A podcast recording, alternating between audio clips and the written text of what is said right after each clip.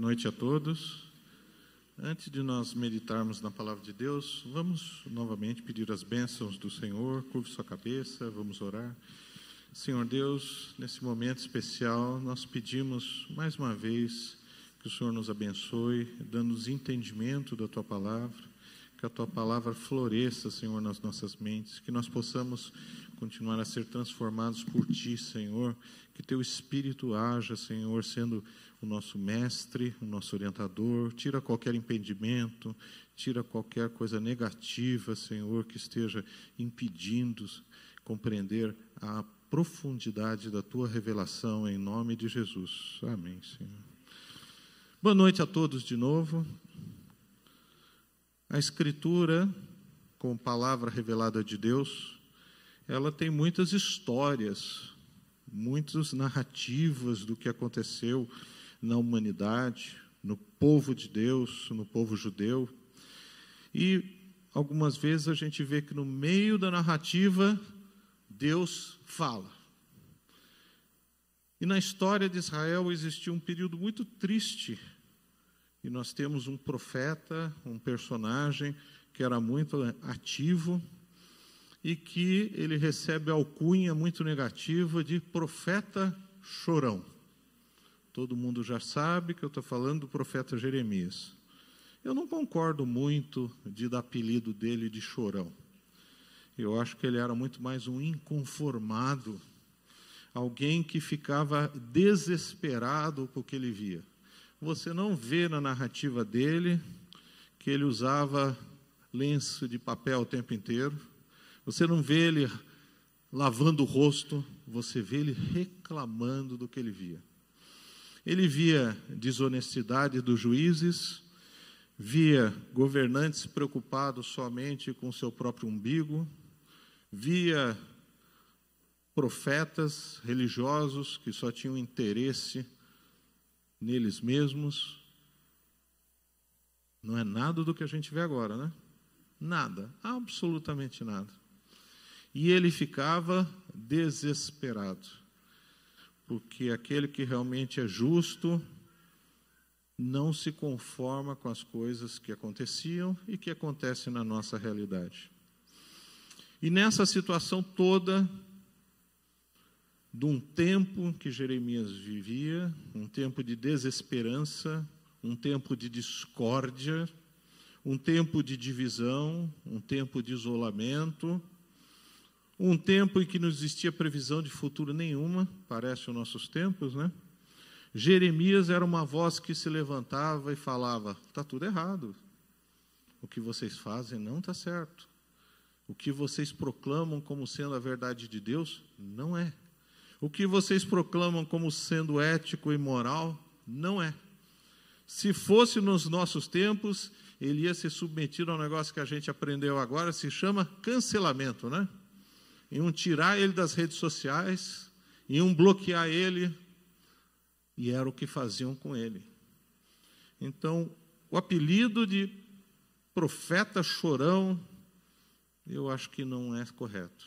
É um profeta inconformado, é uma voz isolada, é alguém que falava do que era correto, e ele apanhava muito por causa disso. Abram comigo em Jeremias capítulo 29. 9, Jeremias 29, versículo 11. Nessa situação, a gente vê que Israel está sofrendo pelos próprios erros, está sofrendo o famoso exílio babilônico. E nessa situação, não existe esperança para o povo. Nessa situação, não existe perspectiva nenhuma para o futuro. Qual que vai ser o futuro das nossas crianças com escolas fechadas? Alguém tem alguma perspectiva? Olha, mas a vacina ela não funciona, porque você já tem uma variante finlandesa que é misturada com a escocesa, que vira com a russa e não funciona. Não é isso que vocês estão escutando? Quem lê jornal, um grande jornal na quinta-feira saiu publicação de que a vacina não adianta nada, porque estão saindo novas variantes. O que se vende é desesperança. Não, mas tem que ficar tudo fechado. Nós temos aquela cidade no interior que é difícil de falar o nome, né? Como é que é? Raraquara, não é isso? Até fecharam os supermercados. Aquela cidade onde bateram numa senhora que estava na praça, quem não se lembra disso?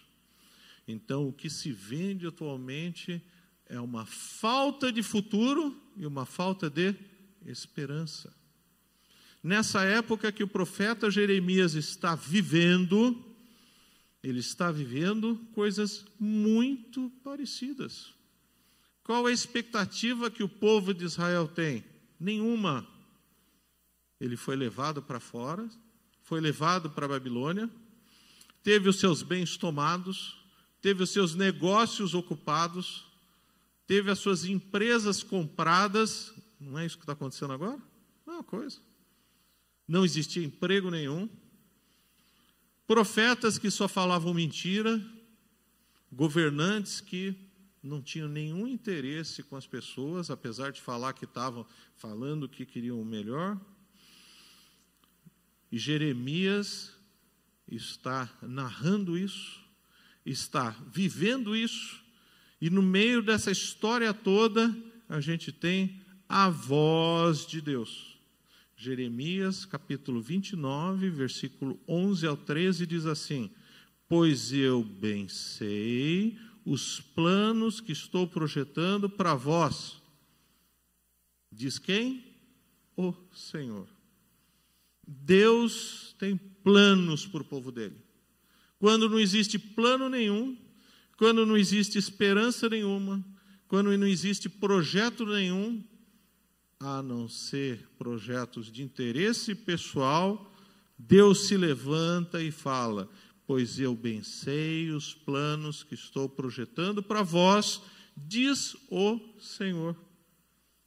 Ele está falando isso no meio da sua história, no meio da história de Jeremias, no meio da história do povo de Israel, Deus está intervindo e falando que ele tem futuro, ele tem um plano, ele tem um projeto. E ele continua dizendo: planos de paz e não de mal, para vos dar um futuro e uma esperança. Ninguém consegue viver sem perspectiva de futuro. Ninguém consegue viver sem pensar que vai ter o dia de amanhã. Se você não pensar que vai ter o dia de amanhã, para que, que você vai viver? Se você não tiver uma esperança que vai ser algo melhor no futuro, para que, que eu vou viver? Para que, que eu vou respirar? Para que, que eu vou para casa? Para que, que eu vou tomar banho? Tem gente que não gosta de tomar banho, mas é outra coisa. Futuro e esperança são coisas que nós precisamos ter. A revelação de Jeremias continua nessa pequena passagem do capítulo 29, de 11 a 13. Então me invocareis, ireis e orareis a mim, e eu vos ouvirei. No projeto de Deus, para nós, para o povo dele, existem planos de paz, planos de um futuro, planos de uma esperança e mais, de comunhão com Ele. Comunhão que você fala que você clama e que ele ouve. E ele termina no versículo 13 falando: Buscar-me-eis e me achareis quando me buscardes de todo vosso coração. Tem muita gente que fala assim: não, mas eu acredito em Deus. Tá, mas em que ordem? Qual é a frequência? Não, mas ele está lá em terceiro ou quarto lugar. Não, você sempre tem que colocar Deus em primeiro lugar. A humanidade já viveu epidemias, já viveu perseguições, já viveu situações assim gravíssimas e que a gente esquece. Porque a gente esquece do passado. E para que serve o passado? Para aprender. Salmo 91, versículo 2 e 3, o salmista diz assim: Direi do Senhor, Ele é o meu Deus, o meu refúgio a minha fortaleza, e nele confiarei. Por quê?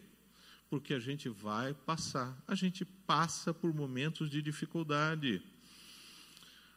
Salmo 91, 3 continua: Porque ele te livrará do laço do passarinheiro. Ninguém tem a mínima ideia o que é isso, né? Quem é do interior, quem é do século passado, ainda tem alguma ideia, né? Porque isso é uma expressão de linguagem, quer dizer armadilha. Existem pessoas que vão te fazer armadilha no dia a dia. Existem políticos que fazem armadilha? Existem. Existem juízes que fazem armadilha? Existem. Conhece aquela frase amigo da onça? Existem amigos que são da onça mesmo. Você pensa, olha, meu amigo, quando você vê, você está enrolado e bem enrolado.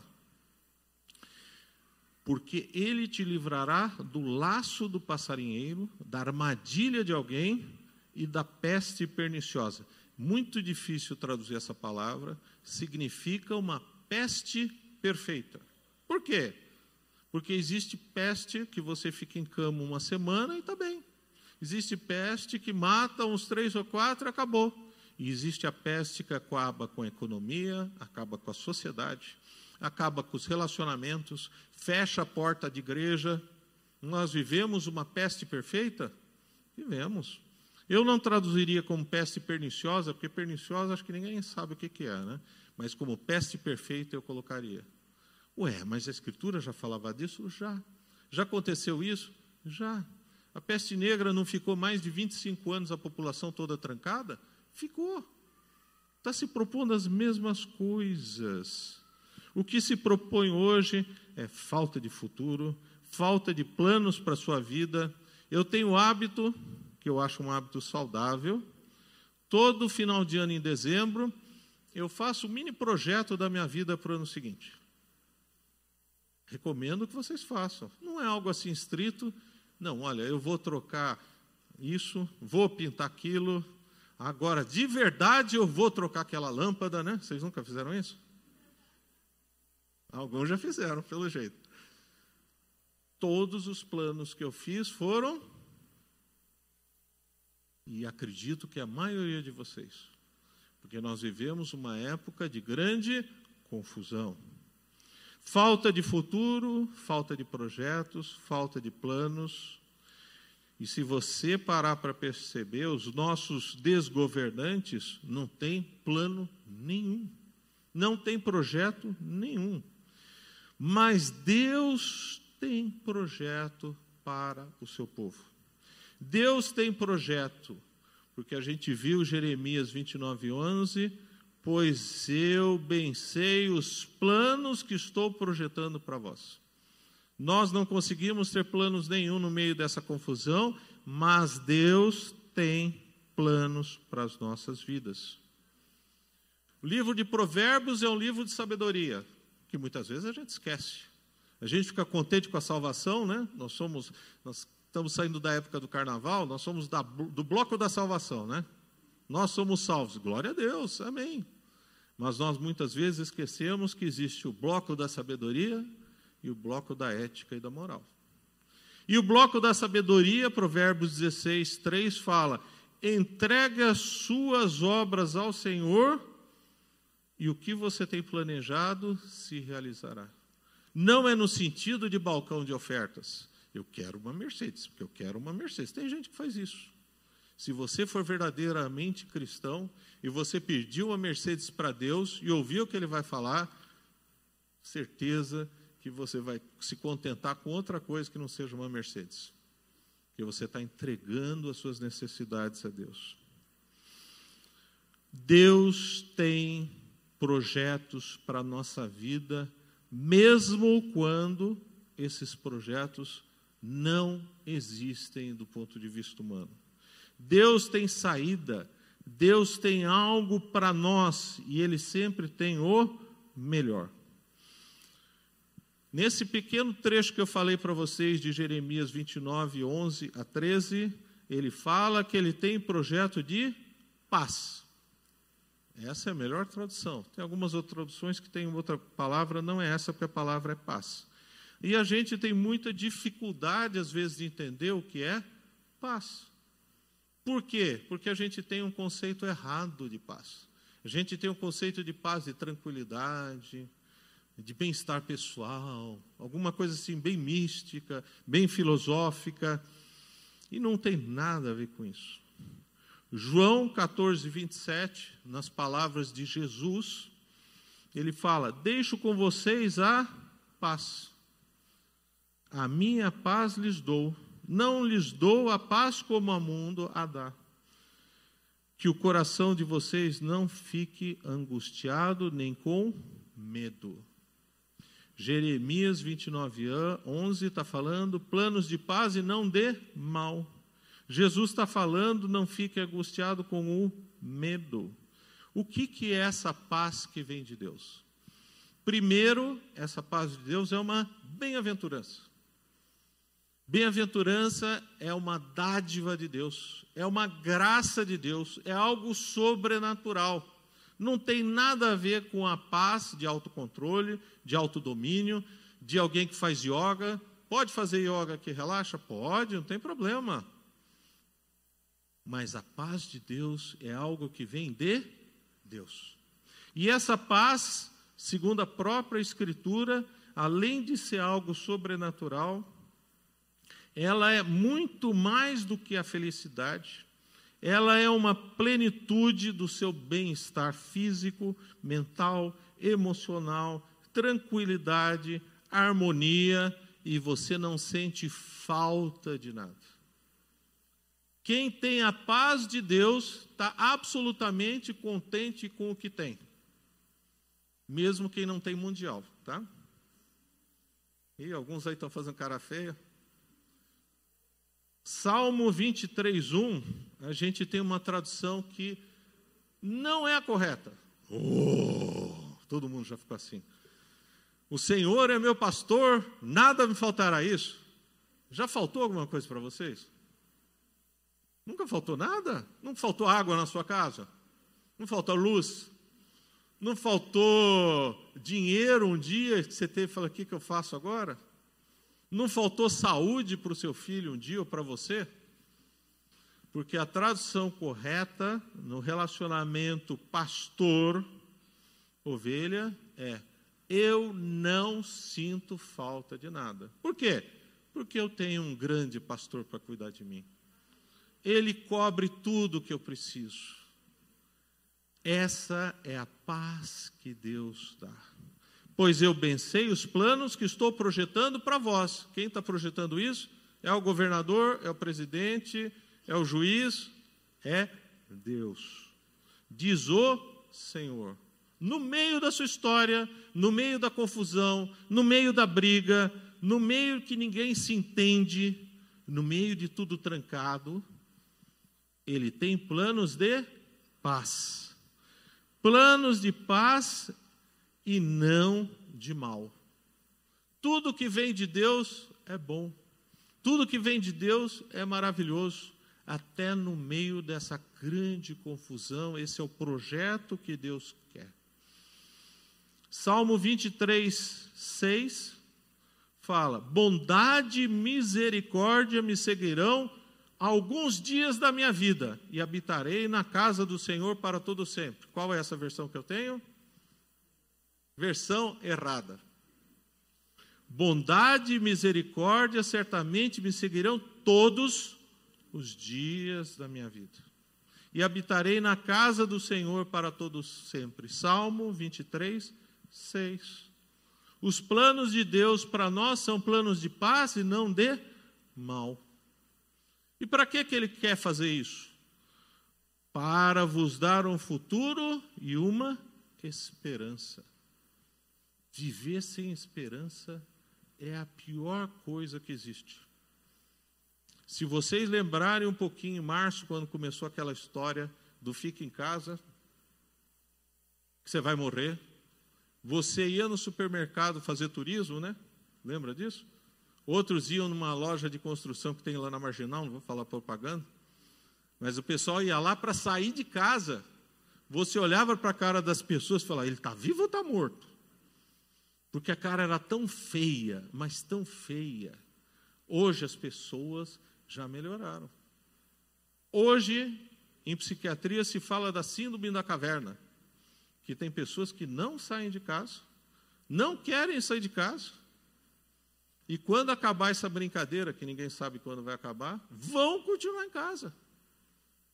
Medo, falta de esperança, falta de futuro. E Deus está garantindo a sua intervenção na história. Nós temos um futuro porque Deus prepara o nosso futuro. Porque se dependesse de nós mesmos, nós estaríamos igual a todo mundo, em pânico, desesperado. Eclesiastes 8:7 fala: "Ninguém sabe o que vai acontecer, porque ninguém sabe. Mas o homem quer saber. O pessoal usa astrologia, astronomia, é, não sei o quê, quiro, não sei o quê, joga de dados, só que somente Deus conhece o futuro. Eclesiastes 8:7 Ninguém sabe o que vai acontecer, pois quem poderá lhe dizer o que vai acontecer? Isso é uma pergunta retórica. Somente Deus. Somente Deus é o Senhor da história. Salmo 16:5 O Senhor é a porção da minha herança e o meu cálice. Tu sustentas a minha sorte ou o meu destino. O cristão tem o seu futuro garantido por Deus. O cristão tem a esperança garantida por Deus. Ele se revela na história. 1 Tessalonicenses 4,13, Paulo chama a atenção, não quero, porém, irmãos, ele está falando isso para cristãos, que sejais ignorantes. Existe cristão ignorante? Está cheio, infelizmente. Acerca dos que já dormem, ele está dizendo os que já morreram em Cristo Jesus. Paulo fala os que morreram em Cristo Jesus como que estão adormecidos, para que não vos entristeçais como os demais que não têm esperança. A esperança máxima que nós temos, qualquer é? vida eterna. A esperança máxima que nós temos é que nós vamos acompanhar a caminhada com Deus. Nós somos filhinhos de papai? Eu sou. Sou protegido, sou abençoado, tenho um monte de dificuldade? Tenho. Tenho um monte de conta para pagar? Não tenho, porque quem paga é minha esposa, ela que faz os pagamentos. É ótima sugestão para os maridos. Você não se preocupa mais com isso. Quando ela fala assim, olha, tem conta para pagar, e eu falo, e eu com isso? Você que paga.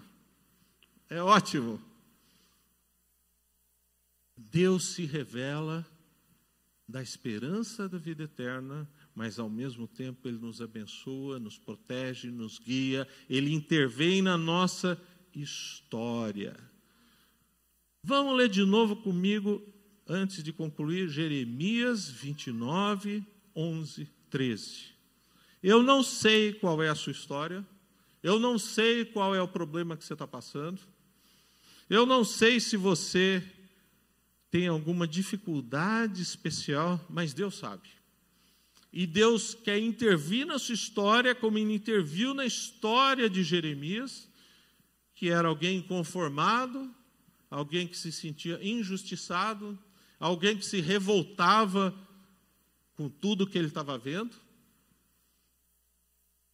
Jeremias 29, 11 a 13: Pois eu bem sei os planos que estou projetando para vós Deus está falando para mim, Deus está falando para você. Ele tem planos na sua vida, diz o Senhor. E ele ainda dá uma dica: planos de paz.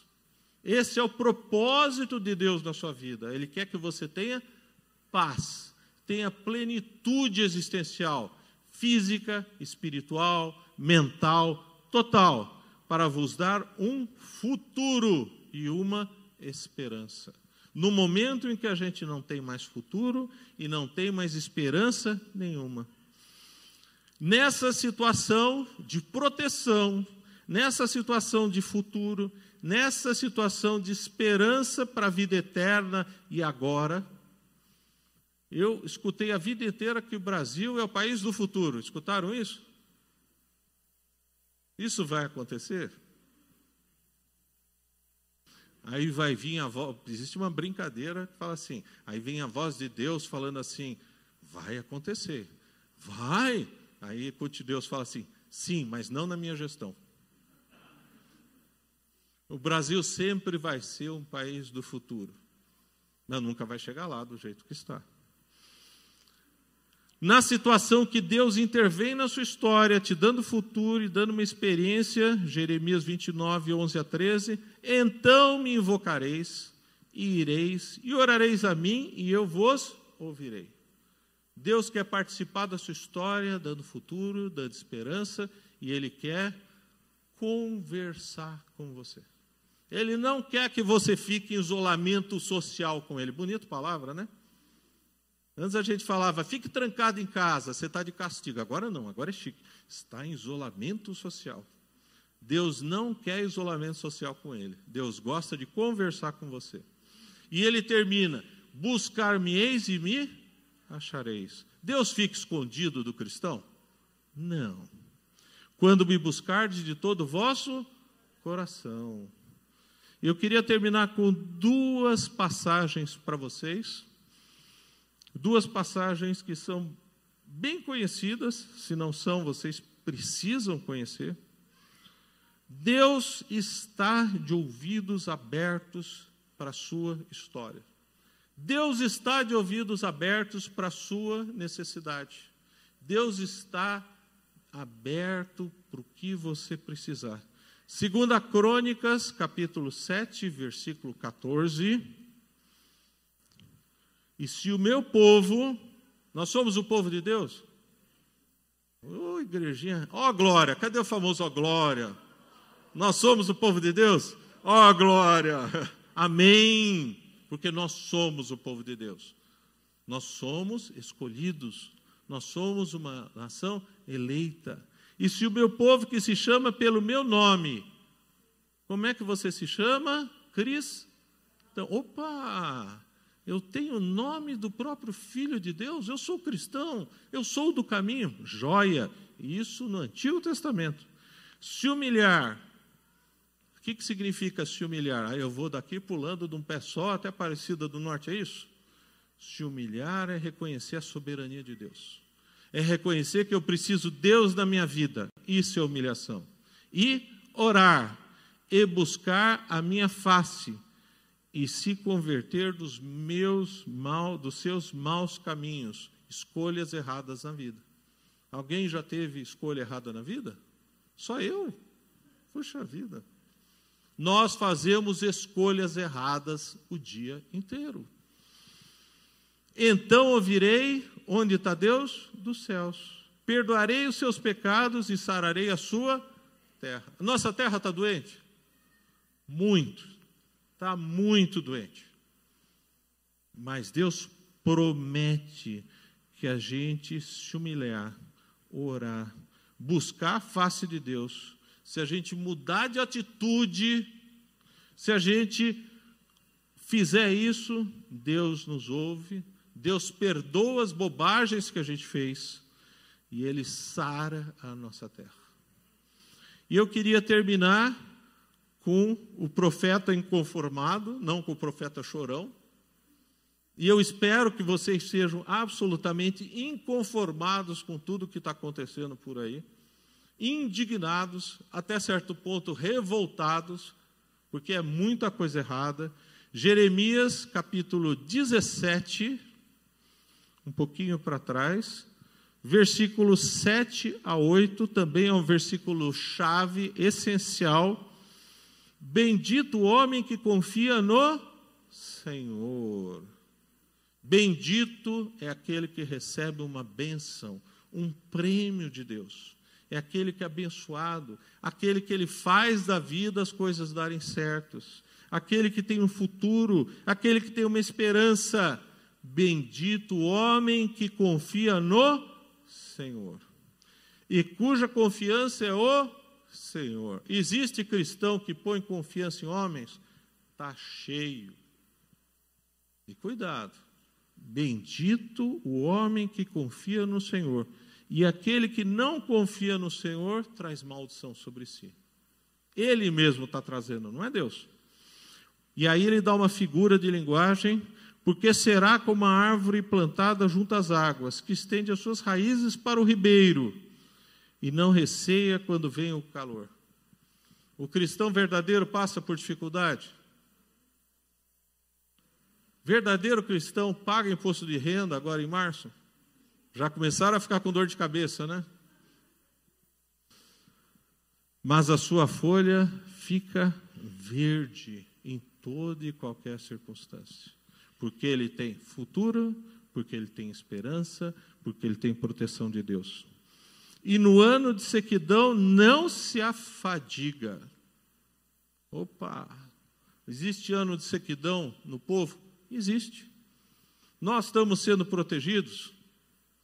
Nós estamos tendo aqui uma surpresa muito interessante. Pastor Rodrigo aqui é testemunho também. A gente não teve até agora ninguém da igreja que morreu por Covid. Não é verdade? Alguém aqui morreu por Covid? Levanta a mão. Ninguém, viu que bênção. E se a gente pega a estatística por aí, eu recebo da ordem dos pastores, pastor Rodrigo, pastor fulano morreu, pastor fulano já morreu. Eu falo, puxa vida, mas que estatística arrebentada, né? E a gente não tem tido nada disso. É uma bênção, é uma bênção. Nós estamos agora com quatro membros da igreja, não vou fazer anúncio deles, né? Que estão saindo, ou estão no meio do Covid, e estão saindo, estão vencendo, como outros venceram mas a sua folha fica verde no ano de sequidão, não se afadiga, nem deixa de dar fruto. Nós vamos completar um ano de confusão, não é isso? Março completa um ano de confusão. Mesmo com essa confusão, nós tivemos pessoas batizadas. Quantas pessoas nós temos para a escola de batismo? Umas 15, 16 pessoas. Nós estamos com a igreja de portas abertas, não indo contra a lei, não fazendo nada errado, desde agosto. Tem igreja por aí que está planejando abrir a igreja somente em fevereiro. Não sabe o ano, mas marcaram para fevereiro. Benção. Deus é o Deus que nos dá futuro e esperança. Deus é o Deus que fala: Bendito o homem que confia no Senhor. Então vamos fazer uma de igreja pentecostal. Quem quer a bênção do Senhor? Amém. Então confie nele. Vamos terminar com uma oração? Senhor Deus, nós te damos graças, nós te louvamos, porque o Senhor nos dá a confiança, o Senhor nos dá um futuro, o Senhor nos dá esperança em tempos tão difíceis, Senhor. Eu clamo que o Senhor fortaleça a fé dos que aqui estão. Eu clamo que o Senhor capacite o testemunho de cada um aqui e ajude irmãos em dificuldade, irmãos que estão inseguros, irmãos que estão tendo crise de fé, Senhor. Obrigado porque nada nos tem faltado. Obrigado porque em tempos difíceis, Senhor, o Senhor tem falado conosco, tem se revelado. Obrigado por uma igreja, Senhor, que é feita de homens, pecadores, lavados pelo sangue de Jesus, que colocam o Senhor como cabeça, como líder de tudo o que fazemos, Senhor. Obrigado novamente em nome de Jesus. Amém, Senhor.